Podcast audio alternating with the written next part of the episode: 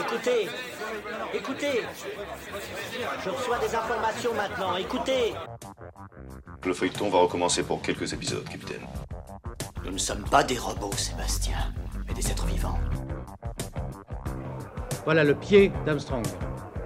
Au centre et en bas de votre écran. Et il marche maintenant.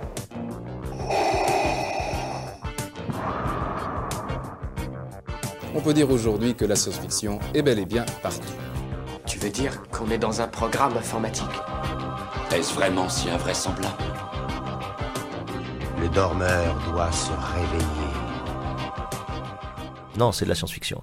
Bonjour à toutes et à tous, vous écoutez C'est plus que de l'ASF, le podcast hebdomadaire sur la science-fiction animé par l'œil de chéri et produit par ActuSF. Cette semaine, nous allons vous faire découvrir un merveilleux roman que vous avez sûrement raté. Les éditions Sonatine ont publié un des meilleurs titres de science-fiction de l'année 2021. Je le mettrai personnellement au même niveau que le fléau de Stephen King. Oui, vous avez bien entendu, la barre est très haute. Ce livre s'appelle Les Somnambules, il a été écrit par Chuck Wendig. Chuck est surtout connu pour les fans de Star Wars car il a rédigé plusieurs romans, dont la trilogie Riposte, avant d'avoir été renvoyé par Marvel pour des raisons inconnues.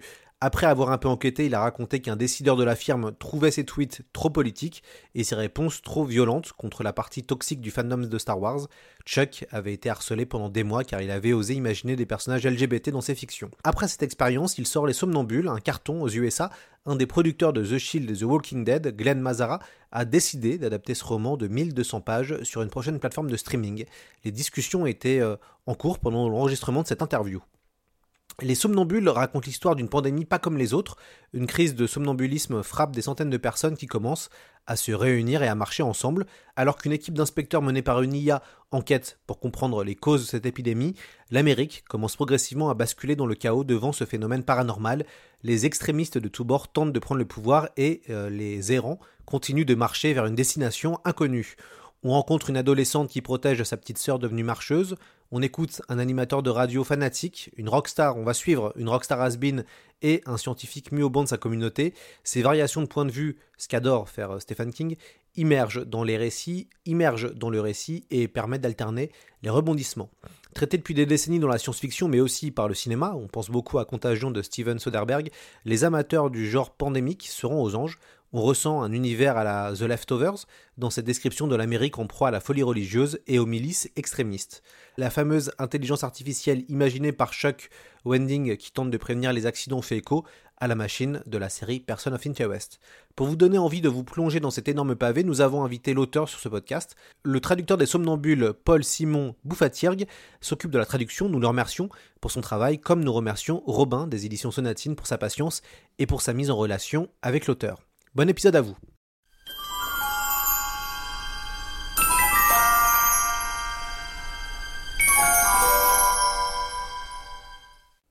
Chuck Wending, bonjour. Bonjour, how are you? Fine and you? Good, thank you. Ma première question sera simple. Comment avez-vous créé votre roman Les Somnambules? Uh, Wanderers was a book that was with me for a number of years. Um, just in Eh ben, c'est un livre que j'avais the- euh, dans la tête depuis plusieurs années. Core simplement dans la tête. D'ailleurs, ça n'était même pas un livre. Il y avait juste un mécanisme de base, des gens qui sortent de chez eux, comme des somnambules, qui s'agrègent les uns aux autres et marchent vers une destination inconnue. C'est une idée qui m'a habité pendant 4 ou 5 ans, mais bon, une idée sans livre, ça, ça n'est pas un livre, c'est juste une colonne vertébrale qui finit par s'effondrer parce qu'il y a ni os ni chair. Donc il a vraiment fallu attendre à peu près 2015, avec la perspective de l'élection présidentielle de 2016, où toutes mes angoisses, mes peurs concernant l'avenir en termes de changement climatique, de résistance aux antibiotiques, de suprémacisme blanc, euh, des réseaux sociaux, ont tous constitué une sorte de Voltron de l'angoisse, un robot de la peur qui en quelque sorte martelait une histoire dans ma tête. Et ça s'est aggloméré à mon idée euh, originale de somnambule et c'est de là que tout est né. Plus de 1200 pages pour un livre. Pourquoi ce roman est si énorme? I don't know. Yeah, it just is. Uh, Je sais that's pas. How big it had to be, I guess. I don't know. I J'imagine qu'il fallait it qu'il soit long comme ça, je sais it pas. J'ai essayé de le raccourcir, mais ça n'a pas marché. On sent en vous lisant que vous aimez les rebondissements. Comment avez-vous euh, géré le rythme de votre livre? Um, I modeled it after Je me suis inspiré du, du modèle des séries télé, où chaque épisode d'une série a une progression qui doit bien sûr vous conduire au, à l'épisode suivant. Et chaque saison constitue une sorte d'arc narratif plus long qui enrichit la série, qui idéalement doit avoir une fin satisfaisante, mais qui vous donne envie de voir la saison suivante. Et donc dans chaque grande partie du livre, et même dans chaque chapitre, j'ai essayé de suivre ce modèle, un épisode qui s'inscrit dans une saison pour avoir ce rythme où tout devient de plus en plus énorme, avec de plus en plus de révélations, de plus en plus de rebondissements, et euh, pour que l'histoire continue à combler vos attentes et à les chambouler aussi. Comment vous avez construit cette pandémie? Ça n'a pas été très difficile, uh, parce qu'il se trouve qu'on sait comment elles arrivent. Et euh, les, les informations euh, sur la façon dont elles se constituent sont très faciles à trouver. J'ai pas eu grand chose à inventer à ce niveau-là. J'ai fait une sorte de mix qui, Dieu merci, n'existe pas. Hein. on n'a jamais connu de pandémie fongique, mais ce sont vraiment des maladies vicieuses et coriaces. Et je sais que dans la nature, que ce soit par exemple les cordyceps chez les fourmis ou le museau blanc chez les chauves-souris, on peut dire que c'est la peste de ces animaux. Alors je me suis dit que ça serait intéressant de transposer ça chez les humains et de voir où ça nous mènerait. C'est quoi le secret pour rendre ça crédible? Maintenant, on peut en parler car on commence tous à être euh, des spécialistes, mais ce livre est sorti avant la pandémie et nous suivons d'une manière réaliste cette situation dans votre roman. Comment j'ai fait pour que ce soit réaliste? eh ben, euh, vous savez, je suis vraiment un écrivain paresseux. Um, j'avais pas envie de faire des tonnes de nouvelles recherches à propos de quoi que ce soit. Tout ce qu'il y a dans ce livre se base sur des sujets que j'avais déjà étudiés et qui m'intéressaient. Donc, c'est pas une petite idée qui a germé dans ma tête et que j'ai fait pousser en faisant des tas et des tas de recherches. Ces recherches, je les avais déjà faites. Involontairement parce que c'était des questions qui me fascinaient. Ce livre, c'est donc la partie émergée de l'iceberg. Impossible de ne pas penser à l'efficacité de Stephen King en vous lisant. Oui, bien sûr. Bah, le, fléau de Stephen King est un livre extraordinaire et c'est une référence pour ce livre. Et je pense que dans ce genre, deux de mes livres préférés sont Swan Song de Robert McCammon et 3 de Sarah Lotz et sa suite, Jour 4, qui a aussi une euh, dimension bizarrement apocalyptique. Ce sont vraiment deux excellentes et fascinantes visions de la fin du monde, euh, pour ainsi dire. Que représentent symboliquement vos marcheurs somnambules? Uh, vous voulez au sens métaphorique? Uh, J'hésite à vous donner cette um, réponse parce qu'il y a beaucoup d'interprétations uh, possibles. Mais je pense que par rapport à, à l'Amérique, parce que en quelque sorte c'est quand même vraiment un livre sur l'Amérique. je ne veux pas dire qu'il n'y a pas de résonance avec le monde entier, qu'on ne peut pas voir cette histoire à travers euh, le prisme de n'importe quel groupe humain, mais pour moi c'est très clairement un livre sur l'Amérique, un livre américain sur l'Amérique. Et c'est plutôt de ce, de ce côté-là qu'il faut creuser. Vous avez réagi comment quand vous avez compris que vous aviez prédit le Covid-19 avant tout le monde?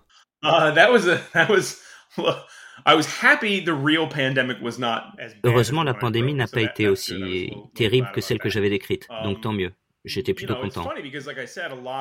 Mais vous savez, c'est drôle parce que, comme je l'ai dit, beaucoup de ce que j'avais, entre guillemets, prédit n'était pas du domaine de l'imprévisible. Je veux dire, on sait très bien que les pandémies sont quelque chose qui peut arriver. Il y en a potentiellement une nouvelle tous les dix ans, que ce soit une nouvelle grippe ou le premier SRAS, qui heureusement n'en est pas devenu mais le risque a existé. Et il y avait des petites choses que j'avais prédites dans le livre qui étaient un peu troublantes.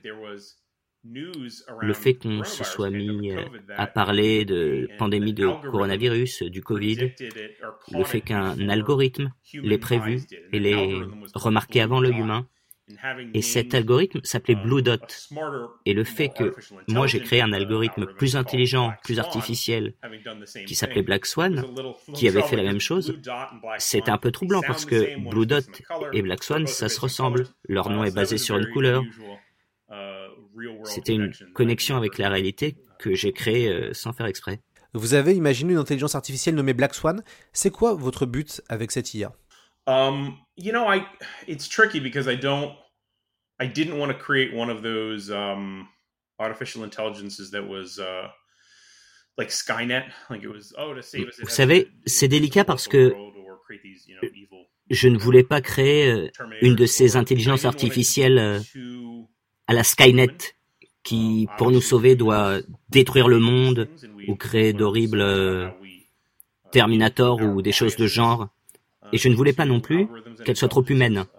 Alors évidemment, ce sont les humains qui créent ces choses, et maintenant nous savons que nous insufflons nos préjugés dans nos algorithmes et nos intelligences artificielles et que c'est plutôt négatif. Donc, je ne voulais pas euh, en faire une sorte d'humain euh, hargneux. Vous voyez. Comment est-ce que vous avez construit vos personnages? Uh, I really wanted to find characters that brought us into this experience from different angles. Alors, j'ai vraiment voulu trouver des personnages qui nous fassent vivre cette histoire selon différents points de vue. Donc, je voulais pas qu'il y ait seulement Shanna, qui est une fille de la campagne, qui se retrouve euh, embarquée là-dedans. Je voulais pas non plus qu'il y ait ce personnage typique des thrillers comme Benji, qui est du CDC, qui expose tous les aspects scientifiques. Je voulais vraiment raconter cette histoire selon différents ressentis, avec un, personnage de la pop culture comme Corley ou Shanna qui pense comme une fille de la campagne. Je voulais vraiment voir ce que les différents personnages feraient dans cette situation, et qui est pas seulement ces grands esprits, ces réunions de la Maison Blanche, enfin toutes ces choses qu'on trouve dans les thrillers euh, écologistes sur le monde. Je voulais vraiment que ce soit quelque chose de plus personnel et montrer que chacun avait sa propre vision de la pandémie et des somnambules. Question un peu technique à un auteur, c'est quoi un bon personnage de roman selon vous? Uh, I always, you know, it's tricky. Obviously, there's so much that goes into a good character just as C'est compliqué, vous savez, évidemment. Beaucoup de choses entrent en ligne de compte pour faire un bon personnage, comme pour être une bonne personne. En ce qui me concerne, je commence toujours par me demander quel est leur problème, dans l'immédiat et à long terme. Ils ont des problèmes émotionnels, par exemple, et ils veulent trouver une solution. Mais une solution que vous devez les empêcher de trouver tout de suite. Il faut mettre des obstacles en travers de leur chemin. En gros, c'est une quête, en moins mythique. Mais l'idée, c'est qu'ils veulent quelque chose, que quelque chose s'y oppose, ils ont besoin de quelque chose, et ils sont perdus en quelque sorte. Tous ces personnages sont perdus. Et moi, je voulais vraiment saisir ce sentiment-là chez eux et le distiller pour en faire des êtres humains à part entière. En France, nous aimons dire que tout est politique. Est-ce que vous faites de la politique à travers vos livres?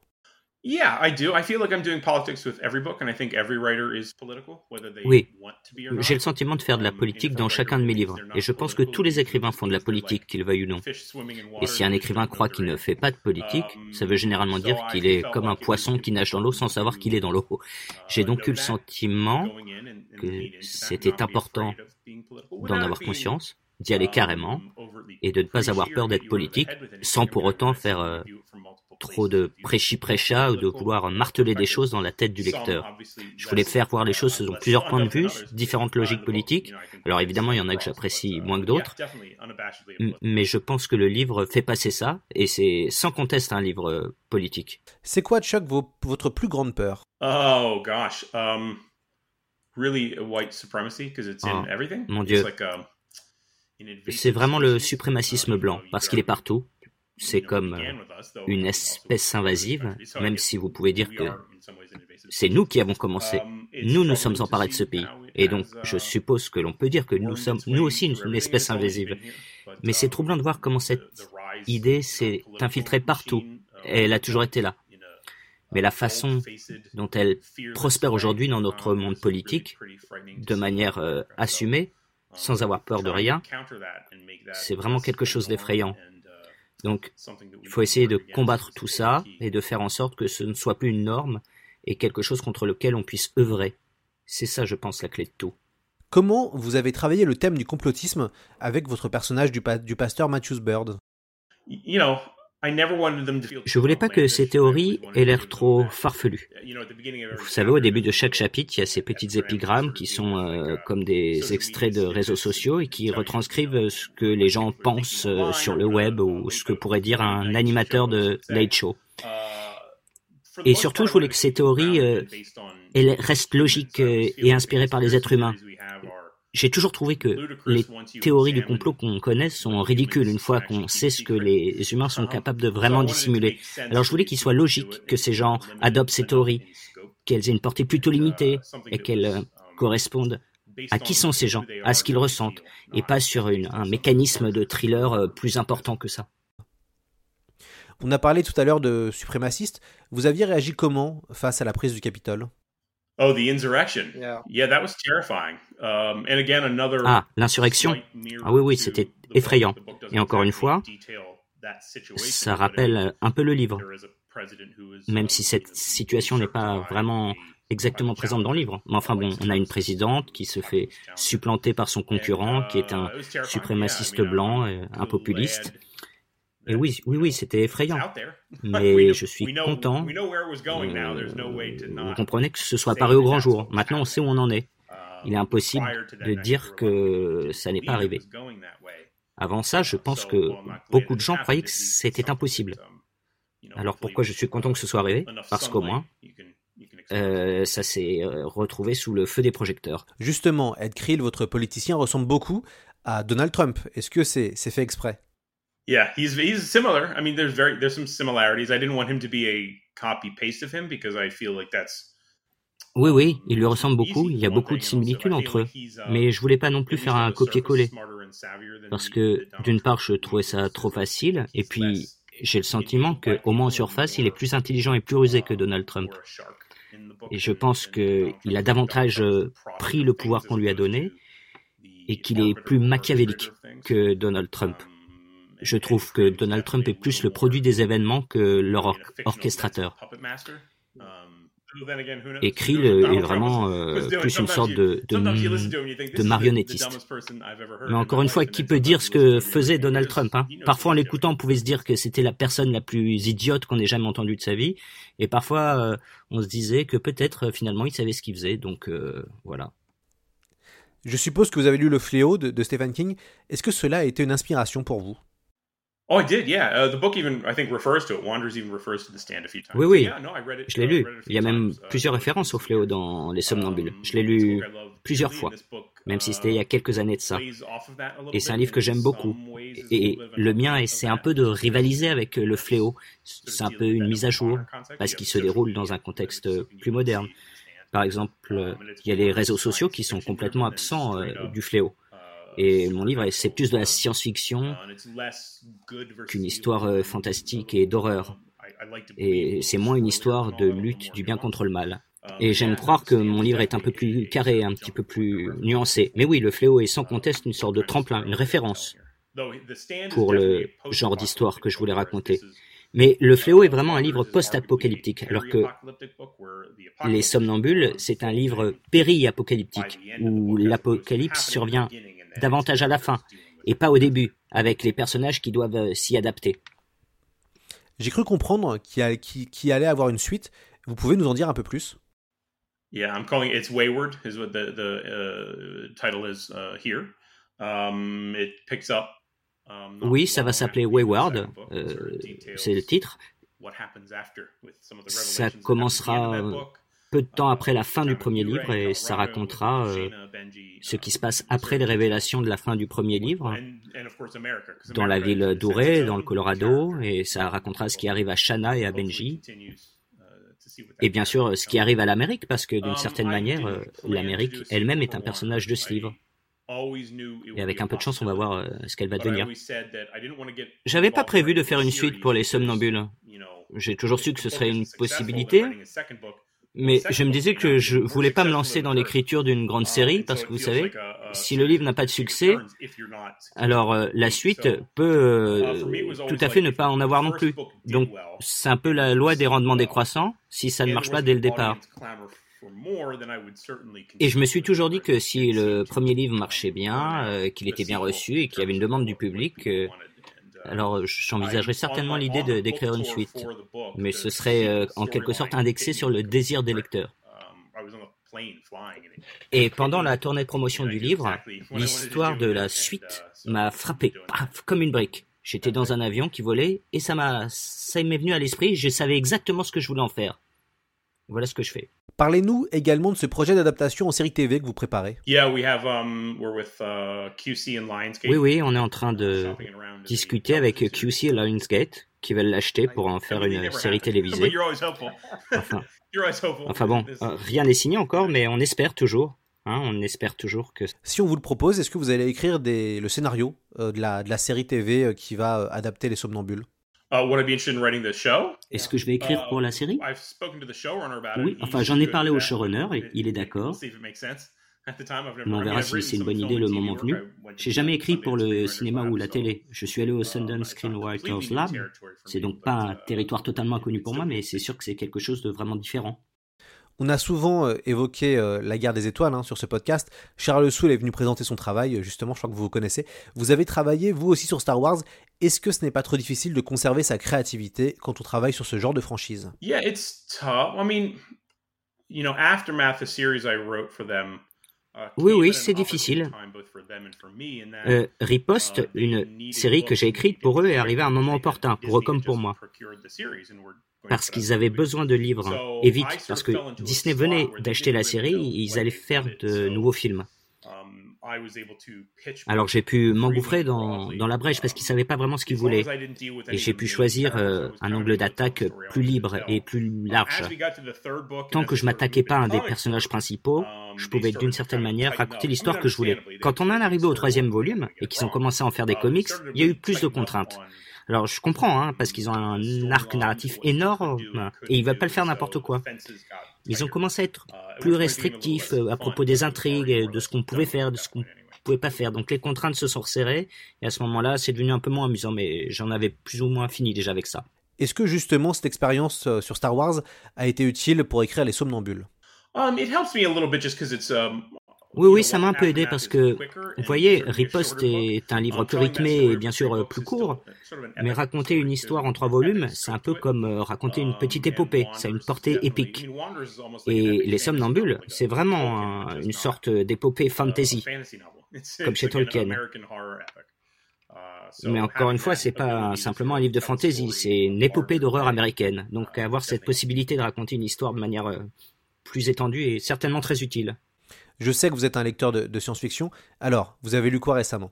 Uh, I just finished uh, Jeff Vandermeer's Hummingbird Salamander. That's wonderful. Um, Je viens de terminer uh, Hummingbird Salamander de Jeff Vandermeer. C'est génial. The Relentless Moon de Marie Robinette Kowal. En fait, toute la série est super et j'aime beaucoup aussi le travail de Charles Soules. Bon, c'est un peu la question piège, mais on aime bien la poser. C'est quoi votre roman de science-fiction préféré? Oh, that's a hard one. That's too tough. Um, ah, c'est difficile comme question, beaucoup trop dur. Mais bon, comme il y a une référence dans Les Somnambules, je vais dire le Guide du voyageur galactique. C'est un livre que j'aime vraiment beaucoup. Décrivez-nous votre routine d'écrivain. D'habitude, pour euh, chaque livre que j'ai écrit avant Les Somnambules, j'écrivais tous les jours, généralement environ 2000 mots par jour. Mais Les Somnambules a un peu tout remis en question. J'ai pas vraiment fait de plan, et euh, certains jours j'écrivais très peu, et d'autres beaucoup. 500 mots un jour, et 5000 mots le lendemain. Ça venait plutôt par à coup.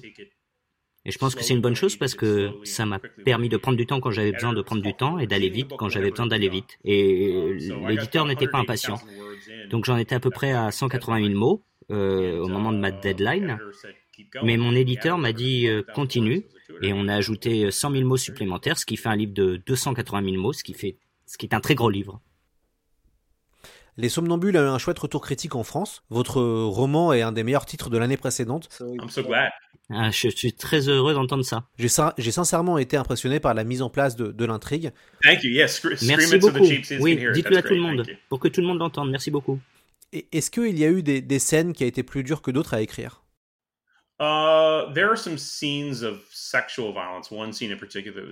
Il y a des scènes de violence sexuelle, et l'une d'elles en particulier a été très difficile à écrire. D'ailleurs, d'écrire ce type d'acte de torture est toujours quelque chose de, difficile. Et j'essaie de le faire en, en épousant le, point de vue de la victime plutôt que celui du violeur, de me concentrer sur l'expérience de la victime pour pas que ce soit quelque chose de complaisant, qui, soit, qui ne relève pas de l'horreur pure, mais qui prend sa source dans le personnage. Et ça reste difficile à écrire. Que dit votre ouvrage sur l'Amérique? I don't precisely know, and I think that's part of the problem. I don't know that we're one thing. Je sais pas vraiment. Et je pense que ça fait partie du problème. Je ne sais pas si nous sommes une seule et unique chose. Nous sommes un pays très vaste, et je pense que le livre illustre clairement ça. Et en le parcourant, vous voyez des choses extrêmement différentes. Et c'est ce qui se passerait aujourd'hui si vous traversiez les États-Unis. Pas dans le contexte du livre, ni même celui de la pandémie actuelle. Vous verriez un pays qui est très divisé. Et ces divisions deviennent de pire en pire. elles augmentent au lieu de se, de se réduire. Et je voulais parler de ça, de, de, cette cassure, de cette fracture qui se produit dans la réalité, comme dans le livre. Je pense que nous sommes aujourd'hui euh, face à un pays qui a un problème d'identité. Je ne pense pas que nous savons qui nous sommes et nous sommes peut-être trop gros pour réparer tout ça maintenant. On retrouve une problématique quasi similaire dans votre roman avec les œuvres de George Romero euh, autour des zombies. On se rend compte que c'est l'homme qui est le plus dangereux et pas forcément euh, les monstres qu'on voit. Oui, c'est exactement ça, les humains. Mais je voulais pas non plus faire quelque chose de, de nihiliste. Il y a beaucoup de films et d'histoires de zombies qui ont tendance à vraiment taper fort euh, sur l'humanité en général. Et donc souvent, il y, a un, sentiment de désespoir qui se dégage de, ces histoires. Et je vais conserver cette approche pour, pour la suite. Par exemple, si vous prenez le livre de Rebecca Solnit, Un paradis construit en enfer, on peut voir que souvent, dans les moments de crise, tout ne s'effondre pas. Des communautés se constituent. Enfin, je ne veux pas dire qu'il y a de, pas de gens mauvais ni de, de forces humaines malveillantes à l'œuvre à l'extérieur, mais les communautés peuvent se souder les gens devenir euh, meilleurs les uns avec les autres et s'entraider. Et je voulais contrebalancer autant que possible des personnages comme Ed Creel ou Ozark Stover, ces gens affreux qui sont vraiment négatifs. Je voulais aussi que les bergers arrivent ensemble à Auré et qu'ils aient vraiment le sentiment fort de former une communauté, pas un groupe hétéroclite de cinq personnes qui s'apprécient, mais une vraie communauté qui est le résultat de tout ce qui est arrivé. Je pense que c'était vraiment utile. J'adore la fin de votre roman vous l'aviez dès le début ou elle est arrivée pendant la rédaction des Somnambules? Non, j'avais pas tout prévu. Je savais que ça se finirait à Ouray. Je suis spécialement allé là-bas. J'y suis resté deux jours pour faire euh, quelques recherches et avoir une idée de comment était cet endroit, mais je ne savais pas exactement comment il allait se passer. C'était un gros point d'interrogation pendant que j'écrivais. Quel conseil donneriez-vous à des jeunes auteurs? Uh, There's a lot. there's so, so much advice. Oh là là, j'en aurais beaucoup des conseils. Mais le plus important, c'est simplement d'apprendre à terminer ce qu'on a commencé. Je pense qu'il y a vraiment beaucoup de personnes qui veulent être écrivains qui n'ont pas appris cette leçon. Et il ne s'agit pas euh, simplement de finir simplement ce qu'on a commencé pour euh, s'améliorer et, booster son ego en se disant super, j'ai fini, j'ai fini, c'est une grande victoire. Non, c'est aussi parce que la fin d'un livre, c'est une partie cruciale du livre. Et si on n'apprend pas à articuler comment les choses se terminent, alors tout devient très difficile. Et en plus, c'est une fois qu'on a terminé un livre que le vrai travail commence, à savoir de corriger le livre. Et c'est à ce moment-là que l'histoire se fabrique pour de bon. Comment justement vous avez géré votre style? Uh, J'essaie de faire euh, correspondre le style au rythme, à l'histoire. Donc si ce qui se passe est palpitant, le style devient plus rythmé, plus percutant ou plus tranchant. J'avais un professeur d'écriture à l'université, Mike Cobry, et il m'a donné euh, un conseil qui est peut-être un peu surprenant en termes d'écriture. Il faut regarder la forme du texte sur la feuille, pas ce qui est raconté. Si on voit un gros bloc de texte, ça signifie quelque chose de différent que si c'est un texte très découpé, euh, comme des battements de cœur, quelque chose qui monte et qui descend avec beaucoup de pics dans la marge. Donc, vous savez, avec des scènes d'action, on veut vraiment voir ces ruptures. On veut voir des paragraphes plus courts, plus nets, plus, plus percutants par opposition à des blocs de texte plus grands et plus détendus. Vous avez de la diversité parmi vos héros. Votre personnage principal, Benji, est, noir. C'est important pour vous cette diversité à vos yeux? Oui. C'est important dans n'importe quel livre, mais surtout dans un livre qui essaie de dire quelque chose, un petit quelque chose de l'Amérique, et sans avoir recours euh, aux stéréotypes de l'Amérique, euh, celle des mâles blancs qui habitent dans les banlieues aisées. Du coup, Chuck, en voyant l'actualité, est-ce que vous avez eu peur pour votre livre en vous disant que comme on vivait une pandémie, les gens ne voudraient pas lire un roman euh, qui traite de, pandémie? Est-ce que ça vous a euh, effrayé? Uh, Was I scared about that or worried about the reaction to the book? No, not so much. I think Est-ce que j'ai eu peur de ça ou des réactions par rapport au livre? Non, pas tant que ça. Parce que les gens ont tendance, euh, généralement et historiquement, à faire des recherches sur ce qui leur fait peur et à lire à leur sujet. C'est pour ça que l'horreur euh, devient souvent populaire en période d'incertitude et d'instabilité, parce que les gens trouvent la lecture de ces choses euh, étrangement confortable, comme si les, leurs démons restaient prisonniers de la page. Enfin, je ne sais pas quelle est la psychologie à l'œuvre ici. Donc, le livre a continué à bien se vendre pendant la pandémie, aujourd'hui se vend encore. Mais je ne sais pas si les chaînes de télé seront vraiment impatientes de faire un feuilleton sur la pandémie, mais qui sait? C'est la fin de notre émission. Merci beaucoup à, Chuck Wending euh, d'avoir été euh, sur le podcast. Un énorme merci à Paul Simon euh, pour la, traduction et aux éditions Sonatine merci. pour cette rencontre. Chuck, si vous venez à Paris, vous nous prévenez, comme ça on vous fera visiter la ville et surtout on ira boire des verres ensemble. À juger, à juger, je serai là.